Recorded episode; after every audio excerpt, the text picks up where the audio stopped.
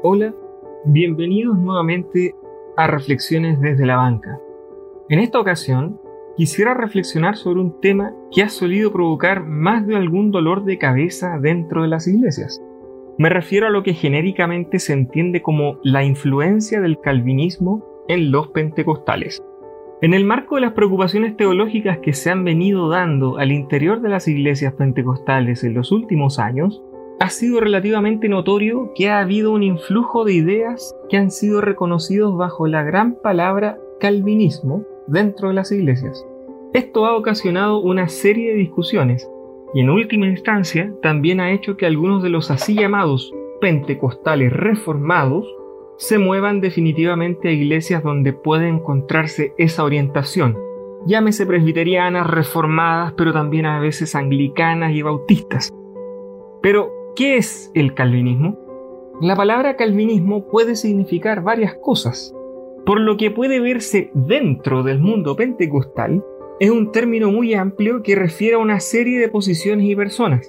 Por ejemplo, volverse calvinista es escuchar sermones de Paul Washer, Miguel Núñez, Sugel Michelin, leer a personas como John MacArthur o Charles Spurgeon.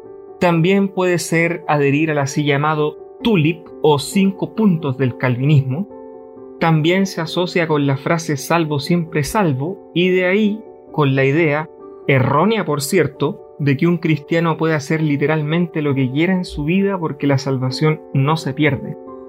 Curiosamente, el término calvinismo en el mundo pentecostal no solo no refiere especialmente a Juan Calvino, sino que tampoco se relaciona necesariamente con la tradición que se identifica con él más fuertemente, que es la reformada o presbiteriana.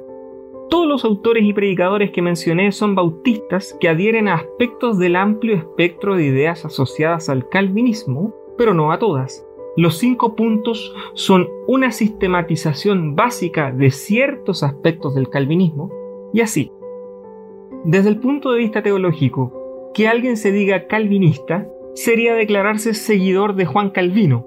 Sin embargo, eso es aún muy amplio porque Calvino pensaba muchas cosas respecto a muchos temas que pueden encontrarse en su obra fundamental Institución de la Religión Cristiana, así como en sus comentarios bíblicos y otros textos. Por lo tanto, en ocasiones hay quienes dicen ser calvinistas, pero en realidad lo que quieren decir es simplemente que adhieren a su doctrina de la salvación, por ejemplo.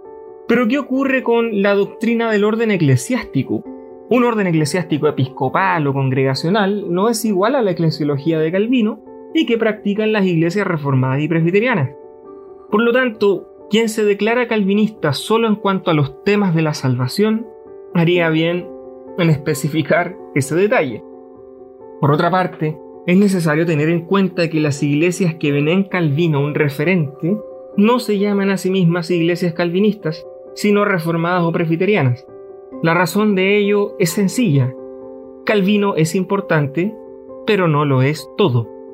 Esto debe decirnos mucho sobre el declararse calvinista a la ligera solamente por la adherencia a uno u otro tema. Las iglesias que reconocen su autoridad tienen una tradición en la que se incorporan una serie de documentos doctrinales, uno de los cuales es la Confesión de Fe de Westminster. Esta última tiene a su haber el gran valor de ser fruto de un trabajo de muchos teólogos y pastores que se reunieron para encontrar un acuerdo doctrinal. No está de más decir que esta confesión en sus varios capítulos toca muchos temas además del de la salvación. Lo que se llama calvinismo dentro de las iglesias pentecostales y que es objeto de conflicto no suele ser mucho más que la adherencia a la idea de que la salvación es por gracia y que por eso no se pierde, y a la luz de lo dicho antes, esto no se consideraría calvinismo en términos específicos, sino simplemente la adherencia a una noción calvinista de la salvación para los que leen a Calvino, es decir, de un campo muy específico. Esta idea de la salvación ha tenido un impacto al interior del mundo pentecostal por varias razones. Primero, desde que las redes sociales cobraron fuerza, ha habido una difusión de esta idea a través de diversos videos y predicaciones. Esto ha llevado a que algunos creyentes se cuestionen ciertas doctrinas oficialmente predicadas en sus iglesias. Segundo, también ha habido quienes, llevados por su interés en la teología para fundamentar mejor sus creencias, se encuentran con corrientes de otro tipo y es entre este lector que se podría encontrar quizá mayor refinamiento en su comprensión de lo que es el calvinismo y la tradición reformada. En tercer lugar, hay una razón importante por la que esto impacta, y tiene que ver con el hecho de que en el mundo pentecostal a veces puede encontrarse una tendencia explícita o implícita a concebir que la salvación del creyente depende en mayor o menor grado de sus obras. La idea de las así llamadas doctrinas de la gracia rivaliza fuertemente con esto y suele tener como resultado un alivio en quienes sentían que vivían aprisionados tratando de ganarse la salvación, siendo que en realidad no hay esfuerzo alguno que el ser humano pueda hacer para obtenerla. Este punto es muy importante, porque esta idea que acabo de indicar no es propiamente calvinista, sino que es en general de la Reforma Protestante. Es decir, creer esto ni siquiera convierte en calvinista en su doctrina de la salvación a un pentecostal. Un último aspecto que tocar es el del cesacionismo. Usualmente se asocia el calvinismo con el dejar de creer en las manifestaciones del Espíritu Santo, del modo en que las entienden y viven los pentecostales. Lo cierto es que el calvinismo y la tradición reformada no niegan la acción del Espíritu Santo. Junto con ello, si bien hay calvinistas que consideran que ciertos dones del Espíritu, pero ojo, no la acción del Espíritu, han cesado, también hay quienes creen que los dones siguen activos hasta hoy. ¿A qué nos lleva todo esto? Mi primera sugerencia es que es necesario que los pentecostales entiendan lo que dicen cuando se declaran calvinistas y que quienes se oponen a ellos entiendan a qué se enfrentan cuando denuncian que hay calvinismo en las iglesias como si se tratara de un fantasma que se ha infiltrado. En cierta ocasión un pastor desde el púlpito invitaba a salir de la iglesia a quienes profesaban este calvinismo, diciendo que la puerta es ancha para ellos. Tengo dudas respecto a lo que ese pastor entendía por calvinismo y también a lo que entendían por ese término quienes eran invitados a salir. En ambos casos, lo primero es estudiar e informarse adecuadamente para evitar incomprensiones sobre supuestos erróneos.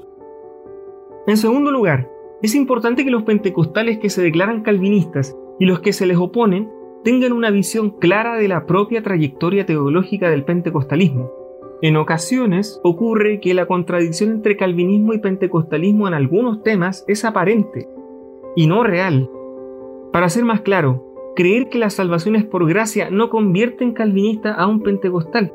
Quien se declara como calvinista porque cree eso, o quien se le opone por la misma razón, ambos necesitan entender y profundizar en los fundamentos teológicos de la Reforma Protestante. Tercero, y sobre el supuesto de que haya una disposición real a una interiorización seria e informada sobre estos temas, viene una sugerencia práctica. Es necesario cultivar una capacidad de diálogo con altura de miras. Eso puede evitar muchas fricciones artificiales y además ayuda a construir una cultura interna en la que las diferencias se aborden de manera respetuosa. Por último, los pentecostales pueden aprender mucho de otras tradiciones y cristianos anteriores. Después de todo, el cristianismo no empezó con el avivamiento de 1909. En este sentido, es necesario cerrar con una distinción importante. Calvino y la tradición reformada son solo una parte del protestantismo. También existe la tradición bautista, la luterana, la anglicana, entre otras. El metodismo como raíz del pentecostalismo también requiere mayor atención. En otras partes del mundo, los pentecostales pueden dialogar con todas estas otras corrientes. Pese a la distancia temporal y a algunas diferencias teológicas que es necesario reconocer, los fieles de estas tradiciones son parte de la misma Iglesia Universal.